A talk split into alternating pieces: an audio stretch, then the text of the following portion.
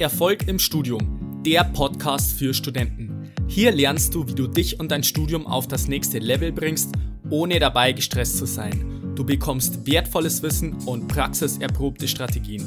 Mein Name ist Fabian und ich wünsche dir viel Spaß bei dieser Episode.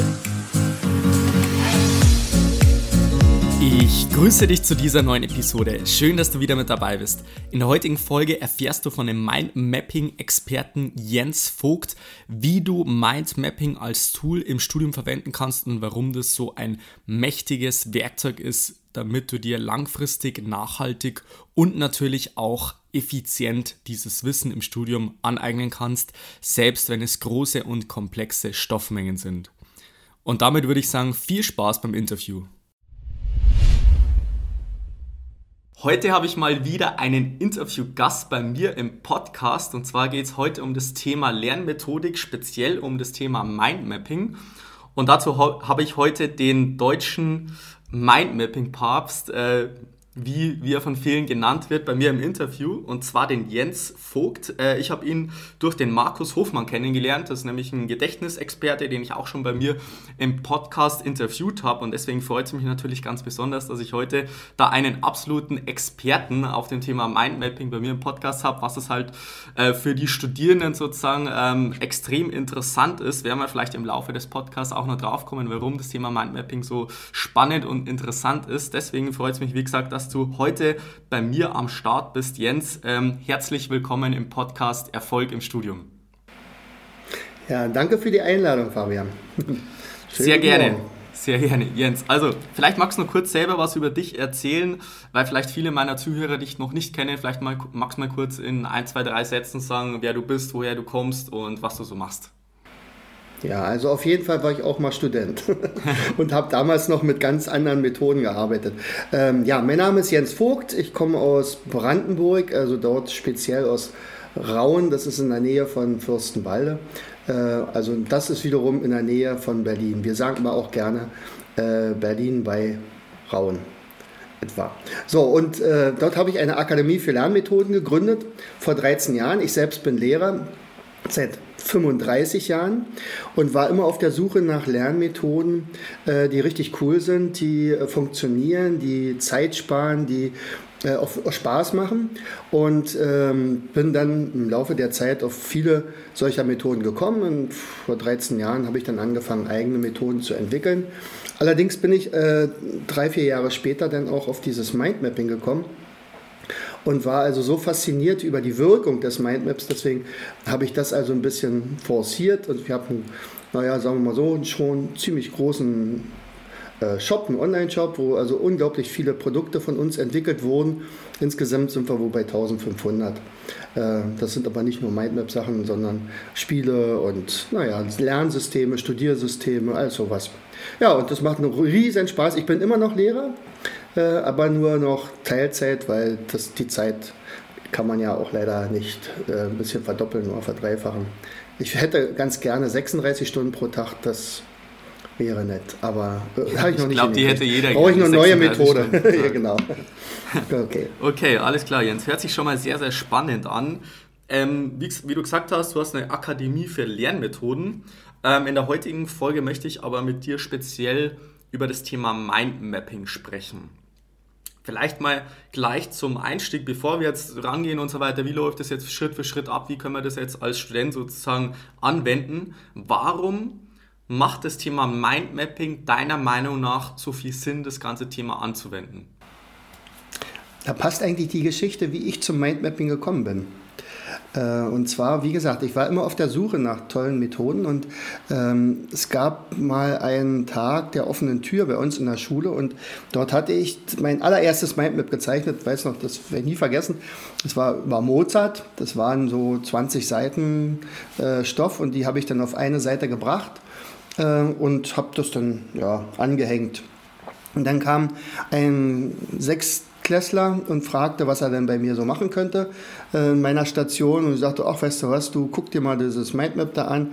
Ich unterhielt mich nämlich gerade mit zwei äh, Muttis und äh, dachte, jetzt habe ich erstmal Ruhe vor ihm. Und, und, dann, ich sagte ihm auch, dass er das mal lernen soll. So. Ich dachte, naja gut, Viertelstunde. Und dann kümmere ich mich um ihn. Äh, aber drei Minuten später war er wieder bei mir und was er jetzt machen könnte. Ich sagte, nee, hast du falsch verstanden, du sollst lernen. Ja, habe ich ja gemacht. Und er sagt, nee, das geht nicht. Also, also guck dir das mal wirklich an. Ne? Habe ich ja gemacht und was kann ich jetzt machen? Naja, okay. Dann habe ich die beiden weggeschickt und dann habe ich ihn abgefragt. Und er sagt, okay, Rücken an das Mindmap, dass du nicht sehen kannst. Und dann habe ich ihn abgefragt, wie heißt denn der Vater von Mozart, Leopold? Wie heißt die Schwester? Nannel. Äh, wann ist er geboren? 1756. Wollen Sie wissen, wann er gestorben ist? Und, und dann fing er an zu erzählen. Der hat mir tatsächlich über zehn Minuten lang einen Vortrag über Mozart gehalten. Er hatte aber nur drei Minuten raufgeguckt. Und ich sagte, das habe ich nicht verstanden. Ich sagte, Moment mal, das, das, wie, wie kannst du das alles wissen? Pff, na, stand doch da. Und, und dann, ähm, also das dachte, na okay, vielleicht ist das ja einer mit fotografischem Gedächtnis, das wäre ja noch eine Variante. Äh, wäre ja auch spannend gewesen, weil ich auch Gedächtnistrainer bin. Dann sagt, oh, so sieht einer aus, mit einem fotografischen Gedächtnis. Na. Nee, aber der nächste Schüler, ganz genau das gleiche Prinzip, also gleiche Effekt und der dritte auch. Und dann dachte ich, okay, das scheint jetzt eine Methode zu sein, die wirklich gut funktioniert, also die unfassbar schnell ist. Und dann habe ich in diese Richtung weitergeguckt. Also warum geht das denn so? Und erfunden hat ja dieses Mindmapping Tony Busan also aus England. Der hat es aber gemacht wegen Brainstorming. Der hat also gesagt, schreibt alles auf, was euch einfällt und das müssen wir für beide Gehirnhälften machen, damit wir also kreativ bleiben und und deswegen müssen zum Beispiel bei Mindmap auch immer Bilder mit bei sein oder, oder krumme Linien. Keine, auf keinen Fall was mit, mit lineal gezogenen Ästen oder so etwas. Und naja, und dann war für mich klar, das war also wirklich das Schlüsselerlebnis, ich muss unbedingt Mindmaps zeichnen. Und dann habe ich als erstes angefangen tatsächlich mit meinem Fachgebiet, also Erdkundelehrer. Also habe ich mittlerweile, ich glaube, über 50 Themen aufgearbeitet. Das ist ja dann gehirngerecht. Und äh, ja, und dann ziehe ich immer bloß aus der Schublade, wenn irgendein Thema ansteht. Das ist dann also meine Unterrichtsvorbereitung. Und das ist so genial. Also wenn die Schüler sich darauf einlassen, dann schreiben die in der Regel Einsen und Zweien, ohne einen wahnsinnigen Lernaufwand zu haben. Und das funktioniert. Und es funktioniert vor allen Dingen deswegen, weil der Sehsinn zum Beispiel äh, damit bei ist. Ja, der ist der mächtigste, da gucken wir nachher vielleicht nochmal drauf. Ähm, dann arbeiten wir mit beiden Gehirnhälften oder mit ganz vielen Zentren im Gehirn. Also die ganzen Daten, Fakten, die sind in der linken Gehirnhälfte gespeichert und alles andere wäre rechts. Und in der Schule machen wir es halt falsch. Da, wenn also von links oben nach rechts unten geschrieben wird, dann haben wir fast nur die linke Gehirnhälfte und die andere hat Urlaub. Und, und beim Mindmapping hat die Urlaub eben nicht und die möchte auch gar keinen Urlaub haben, die möchte eigentlich arbeiten. Und äh, deswegen ist das unfassbar effektiv. Ja, mittlerweile bin ich bei 420 Mindmaps, aber ich habe sehr, sehr vielen Menschen schon ähm, nicht nur das Mindmappen beigebracht, sondern sie auch so ein bisschen infiziert. der sagt, wow, das ist so cool und warum habe ich das nicht in der Schule schon gewusst? Und naja, also es ist wirklich sehr, sehr effektiv.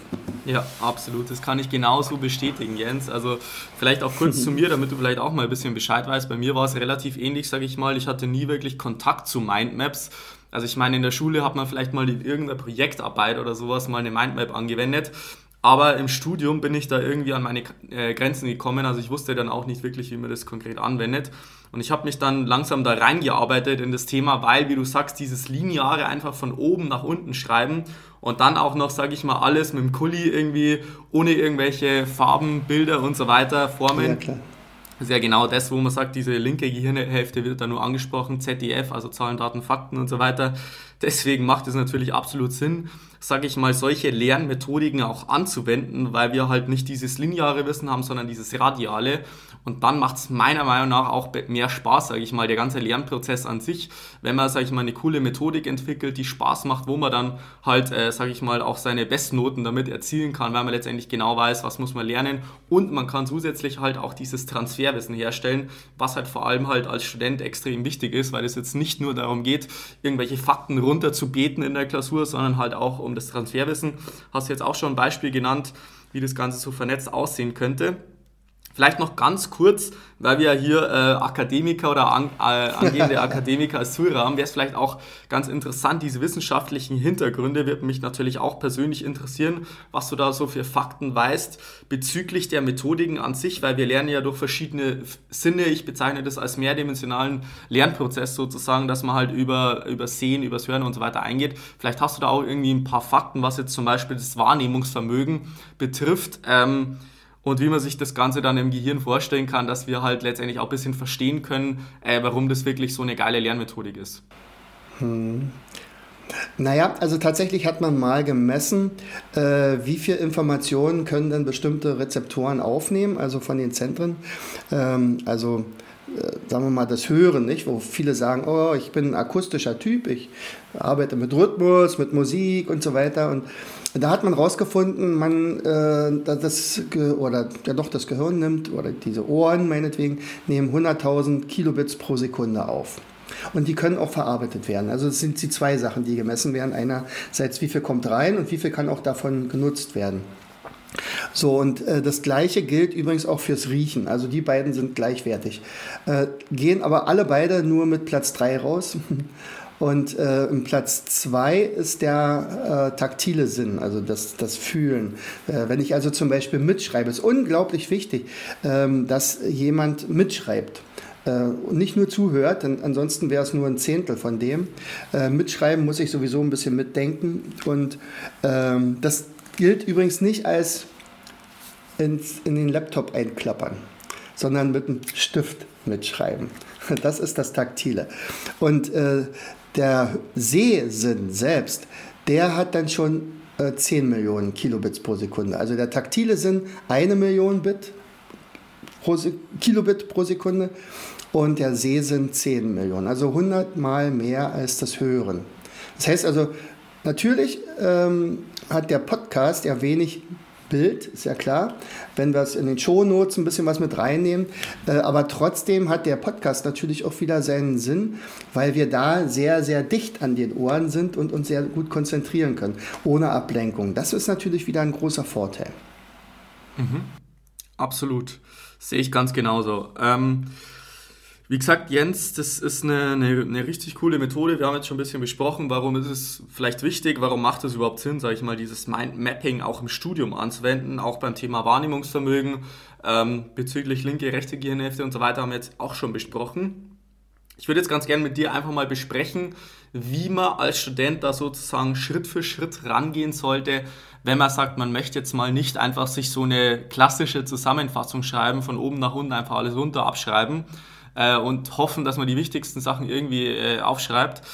Von daher würde ich jetzt mal speziell darauf eingehen, wenn man sagt, hey, ich habe jetzt beispielsweise auch ein sehr, sehr dickes Skript, wo man Sachen auswendig lernen muss, wo man auch Transferwissen herstellen muss in der Klausur. Beispielsweise 500 Seiten, das war jetzt bei mir auch nicht, äh, sage ich mal, ungewöhnlich oder 1000 Folien, wie auch immer, mhm. in verschiedenen Fächen, wo man einfach eine Fülle an, an Stoff hat, an Komplexität, vielleicht auch verschiedene Fachbegriffe und so weiter. Also was, was wäre für dich so der erste Schritt, wenn du sagst, hey, du möchtest jetzt an diese ganze Thematik rangehen und du möchtest aus so einer Fülle an Stoff einfach eine Mindmap erstellen? Was wären da so die mhm. ersten Schritte?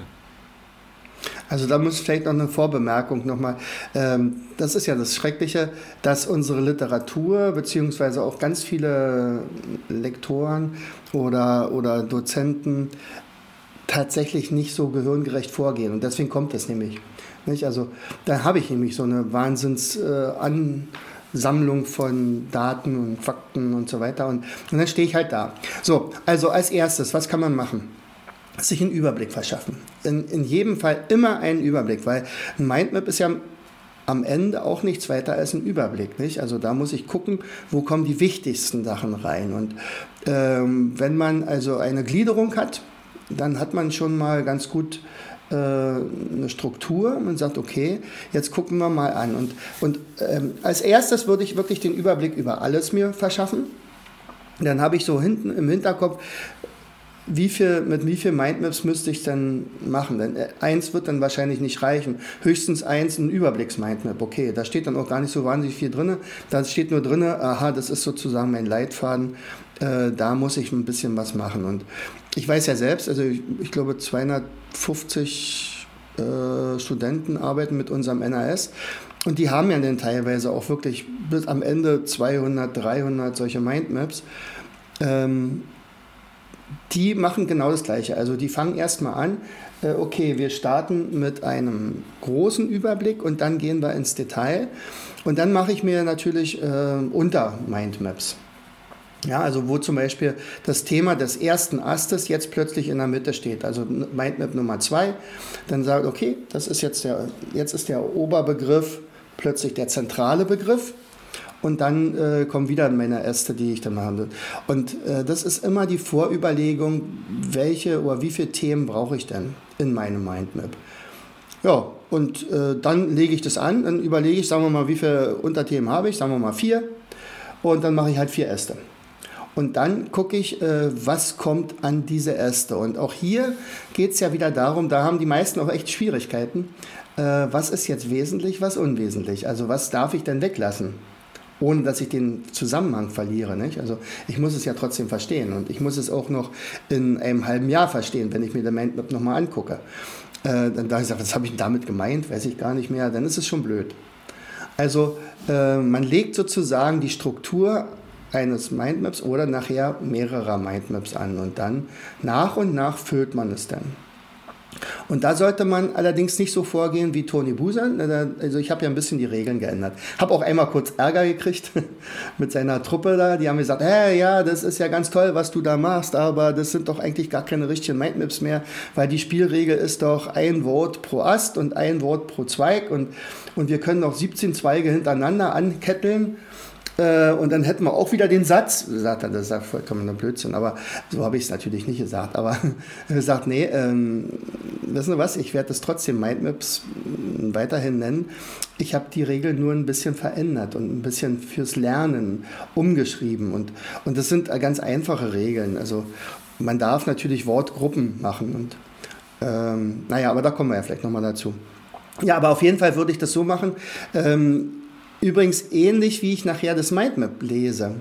Ich würde den Text als erstes überfliegen. Also komplett, äh, meine Schüler zum Beispiel aus der 12., äh, die lesen nicht mehr von links oben nach rechts unten, sondern die gucken sich als erstes den Text an. Und also praktisch die Überschriften. Und das Zweite, was sie machen, ist, die gucken sich Bilder oder Grafiken an weil die sagen nachher viel, viel mehr aus. Nicht? Also da steht ja schon ganz viel drin. Die, die, die, sind ja nicht zufällig da in dem Text mit bei. Aber ich kenne natürlich auch viele Texte, gerade von Juristen oder Steuerberatern, Angehenden, man sagt, oh, das ist ein, das ist ein Drama, was da, was da für Literatur auf dem Markt ist. Aber äh, naja, ist halt so, müssen wir gucken, wie wir damit klarkommen. So, und dann gucke ich mir die Überschriften nochmal an, die Teilüberschriften und dann gucke ich mir den ersten Abschnitt an, weil das ist meistens so eine Einleitung, die zeigt schon, in welche Richtung das geht. Und, zum, und ganz am Ende gucke ich mir den Abschnitt auch nochmal an, weil das ist meistens schon so eine Art Zusammenfassung. Und wenn ich das gemacht habe, dann fange ich an zu lesen. Natürlich nur mit einem Textmarker in der Hand äh, und Bleistift, wenn ich irgendwelche Wörter nicht kenne, dann schreibe ich die mit Bleistift daneben und, und Fragezeichen, die muss ich dann irgendwann mal nachschlagen und so weiter. Und, und wenn ich das, das ist also sozusagen die Recherche. Und wenn ich dann die Recherche habe, dann kann ich dann parallel dazu meinetwegen das Mindmap zeichnen oder ich zeichne es oder ich beginne es dann, wenn ich den Abschnitt durchgelesen habe. Also was, was für mich relevant ist. Das muss dann natürlich jeder Einzelne lesen. Aber, aber das ist schon eine ziemliche ja, ja, also ziemlich coole Vorgehensweise. Das ist natürlich, also ich komme ja eh nicht drum rum, das zu lesen. Also die Zeit kann ich nicht groß verändern. Sicherlich kann man jetzt Lehrgänge machen mit Schnelllesen. Äh, das ist auch empfehlenswert, also dieses effektive Lesen. Übrigens auch ganz interessant, je schneller ich lese, desto genauer lese ich auch, weil unser, unsere Augen unglaublich schnell sind und unser Gehirn noch schneller. Nur wenn wir langsam lesen, driften die Gedanken weg. Und wenn wir schnell lesen, kriegen wir alles mit. Äh, nur so als nebenbei. Das hat mit Mindmaps jetzt nichts zu tun, aber es ist also ein kleiner Tipp noch am Rande. genau. Ja, und dann werden die Mindmaps gezeichnet und, und äh, auch wirklich erstmal im Groben, äh, wer von vornherein schon eine ganz gute Schrift hat, dem würde ich empfehlen, schon mal so zu schreiben, dass er es nicht nochmal schreiben muss. Und wenn er es aber schreibt, dann bitte in Druckbuchstaben. Weil unser Gehirn kann Druckbuchstaben besser fotografieren als Schreibschrift. Das kennen wir auch vom Computer nicht. Also diese Scan-Programme, wenn die sagen, okay, Test, Texterkennung, äh, da müssen die rechnen ohne Ende, wenn wir da irgendwie was hinschmieren, dann ist das eher ein Bild, aber, aber kein, keine Schrift. Und ähm, wenn ich das in Druckbuchstaben sauber schreibe, dann ist sofort der Blick da. Ich kann gar nicht anders, ich muss es dann lesen. Also das Gehirn fotografiert es dann. Mhm. Und, und zum Sehr Schluss wird es dann illustriert. Genau, genau.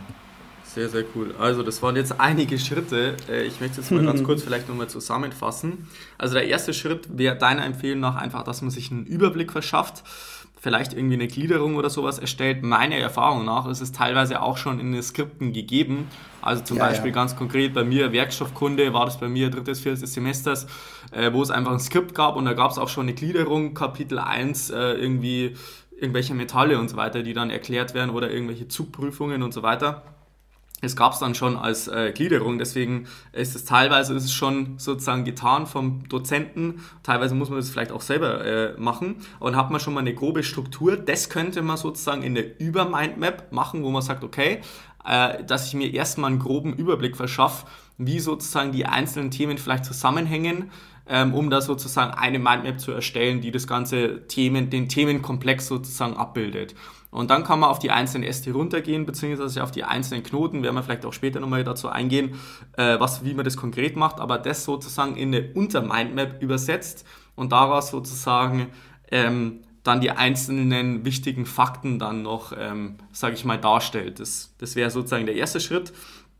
Der zweite Schritt wäre dann, dass man das einfach in eine Struktur bringt. Also ganz konkret, dass man sich vielleicht mal das erste Kapitel anschaut, vielleicht mal überfliegt, Überschriften, vielleicht irgendwelche Unterüberschriften, vielleicht irgendwelche Grafiken, irgendwelche Bilder und so weiter, dass man einfach mal einen Eindruck davon bekommt, welche Fülle hat das Ganze und dann kann man schon mal eine grobe Struktur entwickeln, wie viel Platz, dass man da auch ungefähr an der Mindmap äh, verbraucht. Weil wenn man sagt, man schaut sich jetzt Seite für Seite durch im Skript und man weiß jetzt nicht genau, sind es jetzt 20 Seiten oder sind es jetzt 150 Seiten, dass man dann ungefähr abschätzen kann, wie viel, dass man da in eine Mindmap packen kann. Das wäre dann der zweite Schritt. Dritter Schritt ist dann sozusagen, dass man weiter auf den Text eingeht. Da kommt man nicht drum herum, dass man das einfach äh, ganz genau durchliest und sich halt die wichtigsten Sachen auch dann rausschreibt und das dann auch noch sozusagen in eine Mindmap dann mit reinfließen lässt. Und dann letztendlich ist wichtig, schön schreiben, beziehungsweise nicht irgendeine Schreibschrift oder nicht irgendein Geschmier, weil unser Gehirn natürlich durch den Sehsinn so viel aufnimmt, dass man sagt, hey, äh, das macht natürlich absolut Sinn, dass man das Ganze in einer schönen Schrift schreibt, dass man halt diese fotografischen Aspekte sozusagen noch verwenden kann. Genau, und dann wird das Ganze illustriert äh, in der Mindmap und dann sind wir im Prinzip schon an dem Punkt, wo wir sagen, okay, wir sind das jetzt durchgegangen, wir haben es im Idealfall auch verstanden, weil wir vielleicht äh, auf einem gewissen Punkt auch eine gewisse Recherchearbeit geleistet haben und dementsprechend äh, sind wir jetzt an dem Punkt, okay, wir haben jetzt eine Mindmap erstellt zu dem Thema, wie geht es jetzt weiter? Weil es ist ja jetzt nicht damit getan, dass man einfach so eine Mindmap erstellt. Äh, was sind da so die nächsten Schritte, die du da empfehlen kannst, um das Ganze natürlich dann einerseits nachhaltig sich zu merken und das zweite ist natürlich auch, sage ich mal, Transferwissen herzustellen. Mhm. Na klar, also äh, die eine Sache ist natürlich dieses Mindmappen, also dieses Selbsterstellen. Das ist auch ganz wichtig, weil das ist ja schon mal verknüpft mit dem Denkprozess, nicht? Also ich kann kein Mindmap ohne Denken, ohne Nachdenken zeichnen. Das geht gar nicht. Also wenn ich es selbst erstelle, außer ich schreibe es von einer Tafel ab oder so, dann muss ich vielleicht auch nur konsumieren, aber in der Regel produziere ich ja. Und zwar äh, muss ich mir Gedanken machen, äh, wie hängt alles zusammen, was ist wesentlich, was ist unwesentlich, was lasse ich weg. Und wenn ich dann dieses Mindmap fertig habe, habe ich es zwar erstellt, aber ich kann es noch nicht. Also sicherlich ungefähr 60, 70 Prozent wird schon im Kopf sein, aber ich will es ja wirklich lernen und ich will es ja wirklich beherrschen. Und wir gehen auf 100 Prozent. Also ich möchte jetzt nicht, sondern ja, 80 Prozent reicht ja auch, sondern ich möchte es wirklich komplett wissen. Und dann äh, geht es folgendermaßen vor, also wie lese ich ein Mindmap, könnte man auch sagen. Ja? Und es, es, geht so ähnlich, also praktisch rückwärts, wie wir es vorher gezeichnet haben. Also das geht ganz einfach, das mache ich in meinen Seminaren zum Beispiel ganz easy und, und dann sind die immer total erstaunt, wie lange sie wirklich raufgeguckt haben.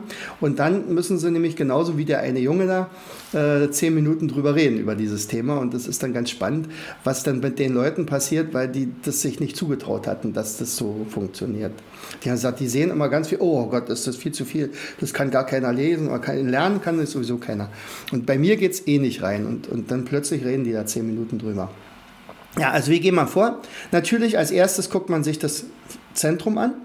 Das dauert ja nur zwei Sekunden oder drei, je nachdem, was man reingemacht hat. Da empfehle ich auch immer, äh, irgendwie einen, ein, ja, ein Bild mit reinzunehmen. Dass man also auf, äh, du musst dir so vorstellen, du hängst es an die Wand, stehst sechs Meter davon weg und müsstest wissen, um welches Thema handelt sich das. Dann wissen, ah, das ist dieses Mindmap, alles klar, Wiedererkennungswert. Also das muss aber kein Gemälde sein. Das, muss, das kann ein, äh, ein Strichmannequin sein oder irgendwas, was dazu passt. Ja, also kann auch ein Haus sein, wenn das dazu passt, ist egal. So, die zweite Sache ist dann als nächstes, ähm, da gucke ich mir die Bilder an. Alles, was ich dann an Bildern gezeichnet habe. Ich, also wenn wenn die Studenten bei mir im Seminar gewesen wären, dann wüssten, wüssten sie, die müssen pro Ast ein Bild malen. Da sind sie mal total, oh Gott, ich kann ja gar nicht malen und ich will doch, das dauert zu lange. Nein, das dauert überhaupt nicht lange. Das soll ja auch nur 10 Sekunden dauern oder weiß ich was. Das sollen keine Gemälde sein. Immer nur kurze Skizzen, aber die, die bleiben im Gehirn unglaublich gut hängen, weil das die rechte Gehirnhälfte guckt. So, also Bilder angucken. Der dritte Schritt ist dann die Überschriften, dass ich nochmal die Struktur mir äh, wiederhole und sage, ah ja klar, das war darum, diese Themen geht's. So, und dann ähm, würde jeder Anfänger anfangen, jetzt Ast für Ast zu lesen, aber wir machen immer noch einen Zwischenschritt. Und zwar, wir, ich sage immer, steigt in einen Hubschrauber und überfliegt jetzt euer Mindmap. Wie mit so einem Spot, und da müsst ihr nicht mal lesen, sondern ihr überfliegt das nur. Nehmt euch da 15 Sekunden Zeit oder 20 ungefähr geschätzt. Ja, und, und dann ähm, hat sozusagen euer Gehirn das ganze Ding gescannt. Theoretisch habt ihr jetzt das komplette Mindmap im Kopf. Das ist aber nur passiv. Also das da, äh, da könnt ihr das noch nicht erzählen. Aber das heißt, wir müssen jetzt das wieder ins Aktive reinholen und das ist dann nachher, also anschließend Ast für Ast durcharbeiten. Und äh, nehmt euch aber für jeden Ast nicht mehr als zwei Minuten oder eine Minute. Also rei meistens reicht weniger. Also manchmal reichen 30 Sekunden. Und dann habt ihr meinetwegen sechs Äste. Das sind dann drei Minuten meinetwegen, die ihr dann habt. Dann fliegt er nochmal drüber mit dem Hubschrauber. Und dann ist eigentlich äh, der Schritt äh, schon erledigt und ähm, dann als letztes würde ich wirklich drüber reden, egal mit wem. Einer, der davon Ahnung hat oder der keine Ahnung hat, euer Teddy, der auf dem Sessel sitzt oder, äh, weiß ich hier, eure beste Freundin. Ja, mit denen redet er vielleicht was anderes, aber, aber, aber in dem Fall ja mal kurz, ja, also sagt, und ob das nur fünf Minuten oder zehn Minuten sind, oder wenn ihr das in so ein Mikrofon sprecht oder in euer Handy, und dann könnt ihr es euch noch, das wäre sowieso noch eine gute Variante, das könnt ihr euch ja dann öfter mal nochmal anhören, allerdings ganz leise, dass euer Unterbewusstsein das gleich lernt. So. Und die ganze Geschichte dauert, außer dieses Wiedergeben, äh, dauert etwa zwischen vier und fünf Minuten, nicht mehr. Und das ist diese spannende Sache. Also ähm, natürlich kenne ich die Herausforderung der Studenten. Also ich arbeite ja mit ganz vielen Studenten zusammen.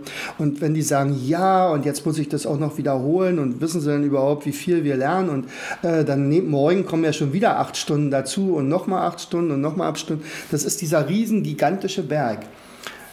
Ja, wenn ich aber die Alternative habe, ich habe ein Mindmap zu diesem Thema, was tatsächlich ein großer Berg ist, aber ich brauche nur noch eine oder zwei Minuten zum Wiederholen da habe ich zum ersten Mal die Studenten dazu gebracht, dass sie sagen, okay, das, das sehe ich ein. Also diese zwei Minuten, die habe ich, wenn ich auf, der, äh, auf die S-Bahn warte oder auf dem Fahrrad sitze oder weiß ich was, äh, dann kann ich das also ganz schnell wiederholen. Und, und das machen die dann auch. Weil die andere Sache ist natürlich dann, äh, wann wiederhole ich, nicht? Also das ist ja dann, also du musst dir jetzt so vorstellen, wir haben jetzt unser Mindmap gelernt, wir sind jetzt bei 100 Prozent. Das wäre ja Idealfall. Also dieses Thema kann ich. Und jetzt beginnt natürlich sofort der, die Vergessenskurve. Und das ist ja das Frustrierende, nicht? Ebbinghaus hat da mal vor 100 Jahren mal so einen Test gemacht mit seinen Studenten und hat da irgendwelche sinnlosen Silben auswendig lernen lassen und hat dann eine Kurve daraus gemacht. Und dann hat man festgestellt, also nach 20 Minuten waren 60 Prozent schon weg. Und dann ging das also dramatisch runter. Aber das sind ja, das ist ja Wissen, was nicht fürs Gehirn wichtig ist. Also da vergisst das Gehirn natürlich wirklich sehr schnell. Und wenn wir aber Wissen haben, was wir unbedingt brauchen, also sagen wir mal, ich möchte äh, Arzt werden, dann wäre es ja schon ganz lieb, wenn wir zehn Jahre später immer noch das wüssten, was dann der äh, was ich dann damals mal gelernt habe und nicht alles vergessen habe und alles nur noch in Büchern steht und ich nachschlagen muss, ob derjenige Schnupfen hat oder nicht. Also ähm, ist es eigentlich unser Ansatz, dass wir das so angehen, dass wir es für immer wissen. Das funktioniert mit Bulimie-Lernen natürlich nicht. Nicht? Also wenn ich sage, okay, äh, ich weiß ja, wann die Prüfung ist, oh, ich habe ja noch ein halbes Jahr Zeit und dann nehme ich mir mal 14 Tage richtig frei, dann gehe ich nicht mal mehr zur Uni, dann büffel ich nur noch und zwar Nächte durch, wunderbar, ganz, ganz toll. Äh, erstens, es kann nichts ins Langzeitgedächtnis was nicht im Schlaf abgespeichert werden konnte. Der Hippocampus, der ist dann so ein, hier oben, so ein kleines Ding hier, äh, dieses Seepferdchen, die, äh, der sagt, äh, ja, wenn du nicht schläfst, na gut, dann behalte ich es eben selbst.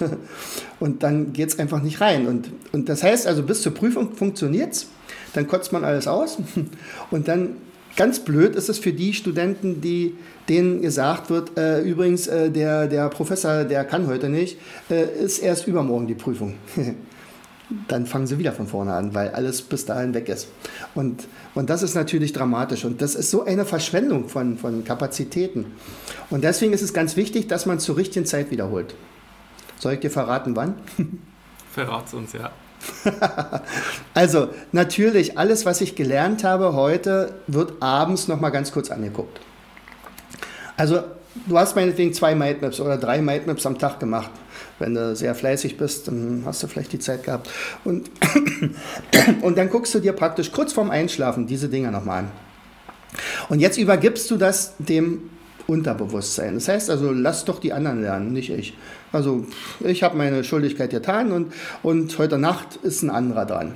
Das ist dann tatsächlich der Hippocampus, der sortiert dann und dadurch, dass der die Information bekommen hat, mein Besitzer hat heute Abend, kurz vorm Einschlafen, sich diese drei Mindmaps nochmal angeguckt. Da habe ich verstanden, das ist für den wichtig. So, jetzt wird das sozusagen rübergeschoben ins Langzeitgedächtnis. Jetzt habe ich drei Tage Zeit. Am dritten Tag gucke ich mir das nochmal an. Wie gesagt, das dauert ja nur ein, zwei Minuten, nicht mehr. So, dann habe ich mehr Zeit, weil die Vergessenskurve wird jetzt immer flacher.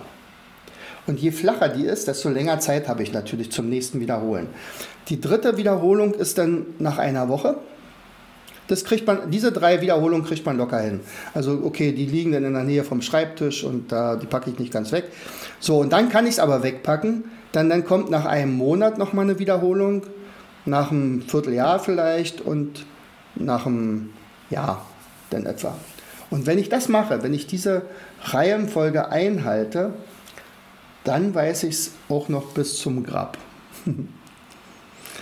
Also es wird ja sozusagen immer wiederholt. Das heißt also, die, die Vergessenskurve sinkt niemals unter 90 Prozent. Ja, das ist, wird immer flacher und, und das heißt also, egal wann du gefragt wirst, wirst du eine Eins schreiben. Da, darum geht's. Ja, und, und dadurch, dass es aber tatsächlich ein bisschen Management, also Zeitmanagement erfordert, da haben wir natürlich auch, weil auch da haben die Studenten gesagt, ähm, Tja, aber wann weiß ich dann, wenn, wann ich welches Mindmap gelernt habe? Ich verliere die Übersicht. Ich habe jetzt 150 Mindmaps und am besten ist, ich nehme alle und gucke mir die alle hintereinander an. Vollkommener Blödsinn. Und da haben wir, also entweder baut ihr euch da so einen kleinen Stempel selbst oder macht es im, im, in eurem Laptop und ein kleines Programm schreiben und druckt das dann sozusagen immer auf die Rückseite von eurem Mindmap. Oder aber wir haben zum Beispiel so einen Stempel, den, äh, da, den hauen wir rauf, der wird am gleichen Tag, wo ich das beherrscht habe, zum ersten Mal eingetragen. Und zwar alle Daten, wann ich das angucken darf. Und, ich kann es deswegen sagen, also dass das hundertprozentig funktioniert, weil mein Töchterchen, die hat als allererstes mit unserem NAS gearbeitet, also dieses Studiersystem. Ähm, und sie hat sich wirklich an diese Wiederholungsphasen äh, gehalten. Ähm, das, das, heißt nicht, wenn ich jetzt, wenn auf dem Stempel steht, nach, nach einem Vierteljahr, äh, wenn ich das nach einem Vierteljahr und drei Wochen wiederhole, dann ist das immer noch relevant natürlich. Ähm, so und ähm, naja, und sie hat dann nachher ihre Osteopathieprüfung, wo wirklich sehr, sehr viele Leute durchfallen. Das ist ja ein unglaublich lernintensives Fach. Äh, also ich habe ihre Ordner gesehen, das war ein Wahnsinn. Also ich glaube, das waren also praktisch anderthalb Meter Ordner, was gelernt werden musste. Und äh, die äh, Prüfer haben dann am Ende bestätigt, dass sie so eine Prüfung noch nie erlebt haben, dass einer alles weiß. Und sie hat das aber äh, gelernt, berufsbegleitend. Sie selber ist zu der Zeit schon Physiotherapeutin gewesen, hat gearbeitet, hat drei kleine Kinder, äh, ist zwischendurch auch mal ab und an krank geworden, natürlich auch die Kinder. Und sie konnte eigentlich immer nur abends lernen. Also wenn du mal äh, Zeit hatte und am Wochenende waren dann meistens die Lehrgänge. Also und, und sie haben auch gesagt, dass sich das komplette Wissen, weil sie es nämlich alles in Mindmaps hatte, vernetzt hat. Und das war dann diese spannende Sache, dass die, dass er ja einige Verbindungen machen konnte, die die Prüfer nicht mehr machen konnten, weil die jeder sein Fachgebiet hatte, hatte und, äh, und, und nur in seinem Gebiet geprüft hat und sie konnte aber die Querverbindung machen. Und das war dann richtig spannend. So, das war jetzt der erste Teil des Interviews mit dem Mindmapping-Experten Jens Vogt. Der zweite Teil geht dann nächste Woche wie immer um Montag um 5 Uhr morgens online. Also das kannst du dir jetzt schon mal im Kalender markieren und dann würde ich mich freuen, wenn du da wieder dabei bist. Ansonsten wünsche ich dir noch einen wunderbaren und erfolgreichen Tag. Bis dann, bleib dran, dein Fabian, ciao.